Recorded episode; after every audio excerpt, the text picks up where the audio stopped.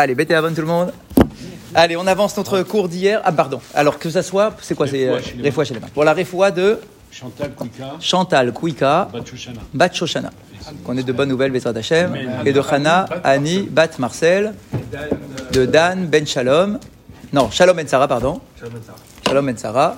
Allez, toutes euh, des bonnes nouvelles, si Dieu veut, de tous les, tous les otages en Israël et euh, les soldats. Bezrat Hashem, qu'on apprenne de bonnes nouvelles. Euh, alors, si vous vous souvenez, hier, on était dans un sujet qui, est, qui, euh, qui, euh, qui, est, qui nous concerne tous, puisque c'était l'interdit du mensonge. Et voir à quel point il y a différentes catégories de menteurs qui sont définies par la Torah. Le premier qu'on a défini, c'était le plus grave, celui qui ment en permanence, mais qui invente des histoires qui n'ont aucun rapport avec la réalité. Mais complètement. D'accord? Complètement. C'est pas qu'il y a une base de vrai et puis il est un peu agrémenté, c'est pas celui-là. Lui, c'est vraiment celui qui invente des trucs mais qui sont euh, impensables. Impensables. Lui, c'est ça. Lui, on va dire, c'est vraiment le cas extrême. Heureusement qu'il n'y en a pas trop des comme ça, des gens comme ça, parce que sinon ça serait pas gérable. D'accord Mais ça existe. D'accord Les gens qui sont extrêmement menteurs en permanence. Et eux, qu'est-ce qu'on avait dit à leur sujet? La, la shrina, la résidence d'Hachem, ne peut pas être en connexion avec ces gens-là. C'est pas possible. Ils ne peuvent pas recevoir la shrina. Pourquoi? Parce que Akadosh Baruch Hu, par définition, c'est le émet, c'est la vérité. Et eux, c'est que le mensonge. Donc ça peut pas résider ensemble. Même pour religieux. Bah pour n'importe qui, hein. tu, tu peux être euh, avec une grande barbe et être un grand menteur. Hein. Ah ça, existe, hein Ça existe. Ça veut dire quoi la, la Shrina peut pas être sur le- Est-ce que nous on a la Shrina? Ah Alors ça veut dire quoi la shrina peut pas être sur nous? Ça veut dire qu'en réalité, il n'y a, pas de- y a pas de connexion. Il n'y a pas de connexion avec le spirituel. Tu n'as aucune perception du spirituel. C'est-à-dire que toutes les portes sont fermées. Toutes les portes de la prière. connaissance, C'est de la prière, de la, des mitzvot, tout ça c'est fermé. D'accord? Ça veut dire que tout la, la- vous savez la petite perception qu'on a un peu de spiritualité dans nos vies, hein, euh, d'accord? T'as aucun accès. T'as aucun accès à rien parce que t'es l'antithèse. C'est l'antithèse d'Hach- d'Hachem. Et donc du coup, bah, si t'es l'antithèse d'Hachem, Hachem il peut pas créer de lien avec toi. Il te laisse même pas créer de lien euh, avec lui. Donc ça c'est les premiers, c'est les dramatiques qui sont vraiment tout le temps, tout le temps dans le mensonge. On avait vu une catégorie un peu moins grave que celle-ci. C'est ceux qui sont quand même des menteurs, mais la base de leur récit, c'est une vérité. Ça veut dire, euh, ils sont réveillés le matin pour aller travailler, ils ont vraiment eu un problème. Ils ont vraiment eu un problème. Un problème de voiture. Allez, un problème de voiture. Mais il se dit, je vais raconter à mes amis que j'ai eu un problème de voiture. C'est pas assez euh, passionnant, quoi. Les gens, ils vont pas me regarder avec des grands yeux, ils vont pas dire que j'ai une vie incroyable. Alors, il va rajouter. Au lieu de dire simplement, ah bon, j'ai eu un problème de démarrage, d'accord, il va te dire, hé, j'ai eu un truc vu un ours. sur, sur l'accident, j'ai eu un accident, ma voiture, elle s'est retournée, et que j'ai été obligé d'appeler l'ambulance, etc. Donc, il a une base de vérité, mais il agrémente sa vérité Il il avec des tonnes de mensonges. D'accord Celui-là, qu'est-ce qu'on a dit à... Pourquoi est-ce qu'il fait ça? Pourquoi est-ce qu'il fait ça, ce truc-là? Celui-là? Bah Parce qu'en fait, il veut rendre sa vie plus intéressante que ce qu'elle est véritablement. Parce qu'honnêtement, que tu eu un problème parce que tu n'as pas démarré ta voiture ce matin, c'est pas passionnant, quoi. Les gens, ils vont t'entendre, ils vont dire, bon, bah ok, il n'y a rien de spécial dans ta vie. D'accord? Alors que si tu racontes qu'il t'est arrivé un truc incroyable et qu'il y a un ours qui est passé devant ta voiture, alors là, effectivement, ça va donner de l'importance à ta vie. Donc, c'est malheureusement des gens qui ont une vie creuse, c'est une vie où il n'y a pas grand-chose finalement. Ils n'ont pas grand-chose à mettre en évidence dans leur vie. Et ils ont l'impression qu'ils ont besoin d'avoir le regard des gens pour donner de l'importance à leur propre vie. Et donc, pour se mettre sur un piédestal, pour montrer qu'ils sont des gens importants, ils vont mentir et te rajouter des choses. Alors, oui, ils n'ont pas fait que mentir, il y a quand même une base de vérité, mais ils ont euh, largement agrémenté la, situation. Et on a dit, cela, c'est quoi leur, euh, euh, les conséquences? C'est que ces gens-là, comme il y a un moment où on s'aperçoit qu'ils mentent, d'accord Parce qu'à force, tu les connais, tu connais ton ami, donc tu sais qui ment. Razak, le risque, c'est quoi C'est que ces gens-là, même le jour où ils veulent dire quelque chose de vrai, bah, du coup, on les croit plus.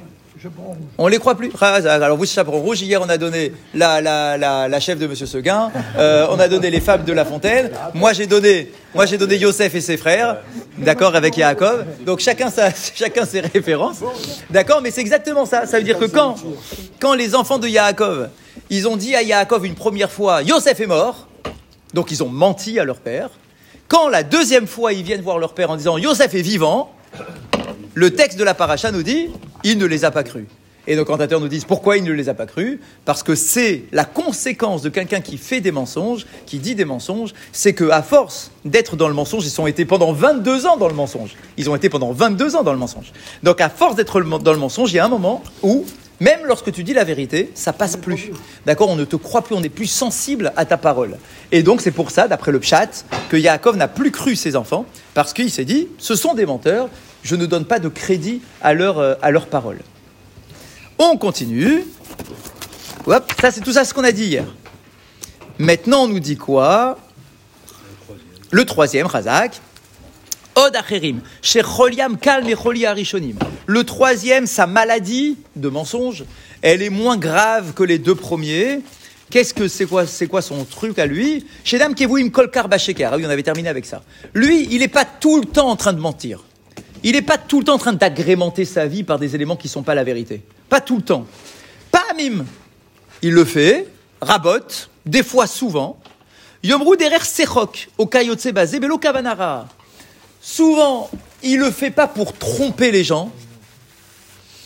Il le fait passer comme une blague, une plaisanterie. Et si on lui dit, Ah, c'est pas vrai ce que tu dis, c'est un mensonge. Mais dit, oui, mais oui, je sais que c'est un mensonge, je rigole avec toi. D'accord Ça veut dire que si tu l'as pas attrapé, bah, il n'est pas attrapé. Mais si tu l'attrapes, il te dit, mais c'était une rigolade, c'était une plaisanterie, je voulais rigoler avec toi, etc. Donc c'est déjà moins grave que les deux premiers, parce que les autres, ils sont vraiment euh, impliqués un peu plus dans le mensonge. D'accord Mais quand même, quand même, Pahamim Rabot, comme il est quand même souvent dans le mensonge, on nous dit quoi? Eh bien, sur lui, il y a un verset dans Michelet où on nous dit Devar Sheker Yisnat Sadik. Une parole mensongère, même en rigolant, une, parole mensongère, Yisnat Sadik, le tzaddik doit la détester. Il doit haïr toute parole mensongère, même si c'est pour rigoler, même si c'est un petit truc en plus, etc. Et c'est bien évidemment ce qui est écrit dans la Torah, dans la paracha de Mishpatim qu'on a lu il n'y a pas longtemps, mi devar sheker tirchak. De toute parole mensongère, tu dois t'éloigner. Votre remarque est très bonne, c'était un des Dvar Torah que j'ai fait cette année. Euh, le, le Sefer Achinour, le Sefer Achinour écrit que ce verset-là, de toute parole mensongère, tu dois t'éloigner. Le Sefer Achinour écrit que ce verset s'applique aux juges. C'est un verset sur les juges. Quand tu es juge, tu es un Dayan. En tant que Dayan, bah, tu dois t'éloigner de tout mensonge. Tout. Bah, tu es un Dayan. Tu, tu, tu rends la justice. Donc tu peux pas écouter et accepter une parole mensongère. Alors, Hadak, donc il faut la corriger, Hadak, mais tu n'as pas le droit de l'accepter tel quel. Donc, et l'exemple que nous on avait donné, si vous vous souvenez, c'était vendredi soir, il y a trois ou quatre semaines maintenant. D'accord, on avait dit quoi L'exemple, c'est qu'en tant que juge, tu n'as pas le droit d'écouter la parole d'un des plaignants si tu n'as pas le deuxième plaignant face à toi. Pourquoi? Parce que la nature humaine, c'est que tu vas donner plus d'importance à la première parole que tu vas entendre.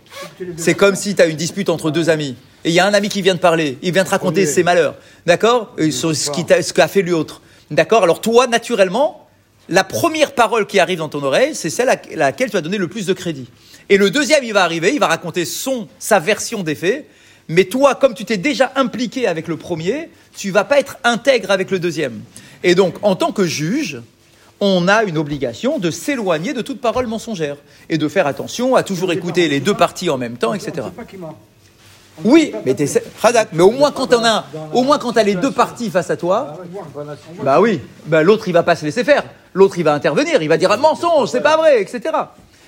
Mais le Sforno sur le même verset dit que certes c'est écrit à propos des juges, mais que nous tous, en tant qu'êtres humains, nous tous, même si on n'est pas des juges, on doit bien évidemment respecter cette, euh, cette obligation-là, de s'éloigner de toute parole mensongère. Nous, en tant que simples juifs, d'accord, on doit faire attention à ne pas tomber dans le, dans le mensonge. Et on nous dit là-bas, le commentaire classique, Tiré sur la sheker tishamer et la sheker tirchak. Il n'y a pas écrit que tu dois te préserver de toute parole mensongère. Il est écrit que tu dois t'éloigner de toute parole mensongère. Ça veut dire que c'est pas simplement ne mens pas. C'est éloigne-toi de toute parole mensongère. Ça veut dire que dès que tu vois une situation dans laquelle il y a du mensonge, où il risque d'y avoir du mensonge, toi, tu dois faire prendre le contre-pied et t'éloigner au maximum. Et si on sait que c'est que c'est faux, on n'a pas le droit de prendre parti. Si, bien sûr. Ah oui. Bien sûr, ça, tu, tu sais- tu vois, tu dois intervenir. Bien sûr, bien sûr. Mais là, ici, tu es juste devant un truc. D'accord Là, ici, il faut voir. Là, il faut voir. Si tu as une situation dans laquelle tu risques toi-même de, faire un mensonge, de dire un mensonge, éloigne-toi. D'accord? Et sachez que c'est le seul interdit de la Torah, le seul, sur lequel il est écrit qu'on doit s'éloigner. Normalement, un interdit, comment c'est présenté Ne fais pas ça, point final. Ne le fais pas. Il n'y a pas écrit éloigne-toi. Il y a écrit ne mange pas de porc. Il n'y a pas écrit dans la Torah éloigne-toi du porc. Il n'y a pas écrit éloigne-toi. Il y a écrit n'en mange pas, point final. On t'a pas demandé de, mettre un kilomètre de distance. Tu peux être collé au porc, c'est c'est pas un problème. Le mensonge, c'est la seule mitzvah pour laquelle il n'y a pas simplement écrit ne mens pas, il y a écrit éloigne-toi. Ça veut dire que pas simplement tu dois te préserver du mensonge, tu dois t'éloigner de toute situation dans laquelle il peut y avoir du euh, mensonge qui, euh, euh, qui en découle. À erek gadol, vea bericha araba, les voir miser, ça veut dire qu'en fait on doit fuir devant le mensonge. On doit s'enfuir, bericha, s'enfuir. D'accord Il faut s'enfuir devant une situation mensongère. Ou Varne Emar, chez Rit Israël Avla, et dans le livre de Tsefania, c'est un des livres du Tanakh, dans le livre de Tsefania, il est écrit chez Erit Israël, le, restant d'Israël, donc le peuple d'Israël, Loya Asu Avla, Velo Yidaberu Chaza, Yimatse Bepiem, les Tarmit. D'accord On doit s'éloigner de tout mal. On doit euh, éviter effectivement de dire toute euh, sorte de mensonge. euh, D'accord Et ne pas habituer et qu'on ne trouve pas sur notre lèvre, d'accord, dans notre bouche, une langue de ruse. Mais si, si en société, je prends parti et c'est un mensonge, personne ne peut me rectifier Là, ici, on parle d'un mensonge volontaire. Oui, là, je- On est d'accord Donc, si toi, tu prononces un mensonge Non, et que tu sais que c'est un mensonge, t'as pas le droit. Un individu présent Oui. qui raconte des histoires et c'est un mensonge. Eh ben, il faut, il faut, bah, Il faut prendre parti. bah, bah, il y a pas à prendre parti. Il faut dire que c'est un mensonge, pour au final. C'est ça, donc il faut- il faut- il faut Bien sûr. Bah, ça, bah oui, tu dois pas te laisser, Tu dois euh, tu dois pas te laisser arnaquer par euh, quelqu'un qui, si tu sais que c'est un mensonge. Je ne m'éloigne pas, je prends parti. Non, mais quand on dit s'éloigner, ça veut dire quoi? Ça veut dire que si tu risques toi-même d'être dans une situation de mensonge, toi-même, en tant qu'individu, Oui. éloigne-toi.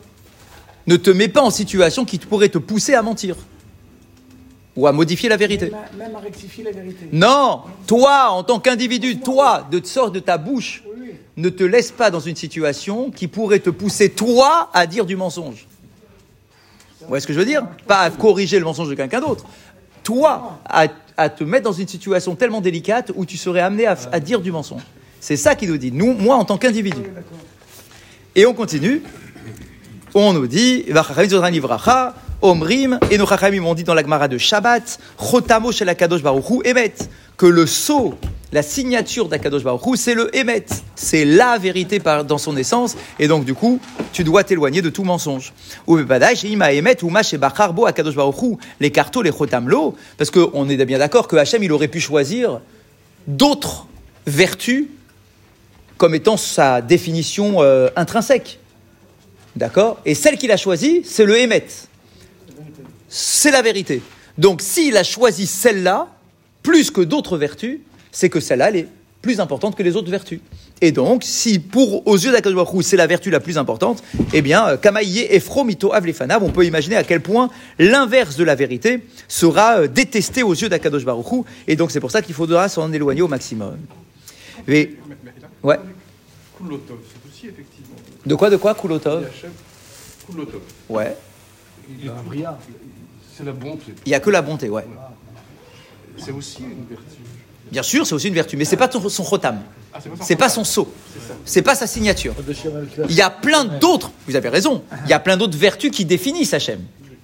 Mais il y en a qu'une seule qui l'a, qui l'a inscrite en quelque sorte sur, sa, sur son sceau de, pointe, de signature. C'est la vérité. Il est aussi miséricorde, il est aussi rigueur, il est aussi justice, parmi toutes ces vertus. Mais sa signature, c'est la vérité. Parce qu'en réalité, au-delà de toutes les autres vertus, c'est la vérité qui prime. D'accord? Et donc, du coup, si à ses yeux, il a choisi d'inscrire sur son sceau la vérité, c'est que le reste, l'antithèse de la vérité, ça doit être horrible à ses yeux. Veizir Akadosh Baruch Hu ala Emet, Azara Rabba, Daberu Emet, Ishel dans Zecharia, dans Zacharie, il est écrit que chacun puisse dire de la vérité l'un à l'égard de son frère. Dans l'Ishaya, il est écrit Be'emet, que Hachem, on lui a préparé un trône, il sait préparer un trône, et il s'assoit dessus avec vérité. Encore une fois, cette notion de vérité. Vayomer, Achami ema banim. Un autre verset dans Ishaya, où Hachem décrit le peuple d'Israël en disant Ami, Hema, c'est mon peuple, Banim, mes enfants, lo yeshakeru. C'est pas des menteurs. Le peuple d'Israël, il ne doit pas rentrer dans le mensonge, il ne doit pas tomber dans le mensonge. Halamata chez Zetaloui basé. Et donc, et nos Chachamim déduisent de ce verset que l'un dépend de l'autre. Banim, lo yeshakeru. Ce sont mes enfants s'ils ne mentent pas. Sous-entendu, s'ils mentent, ce sont plus mes enfants. D'accord? C'est un lien de cause à effet. Si ce sont mes enfants, ce sont des gens qui ne mentent pas. S'ils mentent, ce sont plus mes enfants. C'est comme ça qu'Akadosh Baruch décrit, le peuple d'Israël. Ve'amar, ve'nikre à Yerushalayim ira emet. Et il y a un autre verset qui nous dit que la ville de Jérusalem, elle s'appelle la ville du Emet, la ville de la vérité. Les Agil Chashivuta pour montrer son importance. Ugvara nous ve'dover emet bilvavo kegon Rav. Si vous vous souvenez, c'est la suite du Dvar Torah qu'on avait fait, le fameux Dvar Torah sur la vérité, que celui qui parle et qui dit la vérité dans son cœur, il faut dire la vérité dans son cœur. C'est quoi la vérité dans son cœur? La vérité, elle n'est pas dans mon cœur, elle est dans ma bouche. D'accord? C'est quoi la vérité dans le cœur? On le dit tous les jours dans la tfila. C'est l'exemple de Rav Safra qu'on avait cité un jour, vous vous rappelez? C'était le même Dvar Torah, le même, le fameux vendredi soir. D'accord? Ce Rav Safra qui était en train de vendre des objets au marché. D'accord? Et euh, qui était en train de faire son schéma Israël. Et au moment où il fait son schéma Israël, il y a un client qui arrive et il dit Je t'achète cet objet pour 100 pièces.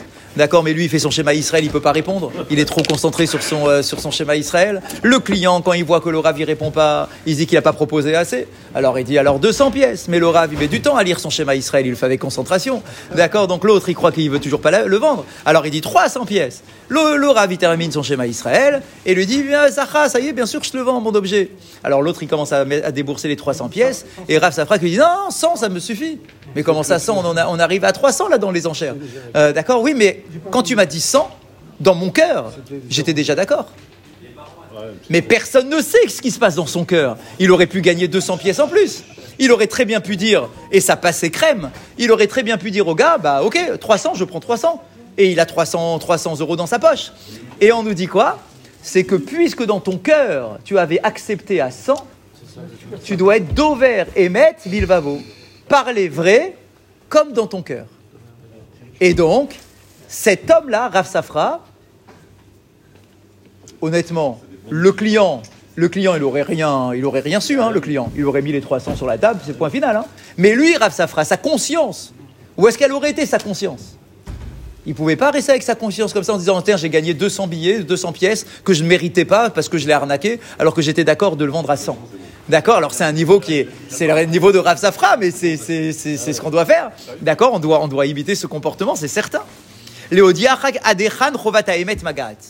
C'est pour te dire, parce qu'on peut dire Ouah, quoi, jusque-là Jusque-là, ça va, prends tes 300 pièces, va-t'en, ou euh, laisse-le partir. D'accord C'est pour nous montrer jusqu'où l'obligation de vérité, elle est exigeante. Elle est exigeante. Il faut qu'on soit capable de nous regarder dans un miroir sans avoir honte de- du, du- du reflet qu'on qu'on envoie sur notre miroir. D'accord Et te dire que les 100 pièces qui sont dans ta poche, elles sont méritées. C'est pas du vol, c'est pas du mensonge, c'est rien. C'est 100 pièces qui sont méritées et qui sont propres. Et, et les 35 et les 200 autres, on les donnait à une. Non, non, ça n'existe pas ça. Non, non, tu fais pas une mise avec une Avera. Tu fais pas une mise avec une Avera. Bah si, c'est du mensonge, t'as t'as arnaqué le gars, le beau. D'accord. Non, mais c'est pas une arnaque, il lui a rien dit. Ah, alors Khazak, parce que Dover Emet Bilvavo. Propre. Khazak, donc c'est le Emet. Non, mais il arrive à pas voler. Vous avez raison. Donc jusqu'où va le Emet Jusque-là. Vous avez raison. Radak, c'est une exigence, exigence vis-à-vis de lui-même par rapport au miroir, qui, au reflet de, de son, de son miroir. Exactement. Euh, et, et regardez juste pour. De quoi, de quoi? Ouais, exact, Exactement. Quand tu traces le matin, est-ce que tu te regardes ou tu regardes à côté D'accord Ou tu vois, tu vois un- quelqu'un qui est pas, qui est pas franc avec lui-même. C'est, c'est terrible, hein Euh, et, et juste pour ouvrir le sujet, mais on l'abordera la semaine prochaine. Les Talmid Chacham, Moutar les Talmid Chacham, les Shanot Midi Bourreau, le Talmid Chacham aura également, enfin aura par contre, pardon, aura la possibilité de modifier la vérité. Et on verra dans quel cas, c'est pour la prochaine fois. Le Talmid Chacham aura la possibilité, dans trois situations, de modifier la vérité. Et on verra quelles sont les trois situations en question. Chazak Baruch, c'est l'heure de Mitzvah. Rabbi Hanania, Ben Akasha Omer, Ratzak Baruch les accords d'Israël et Tichar.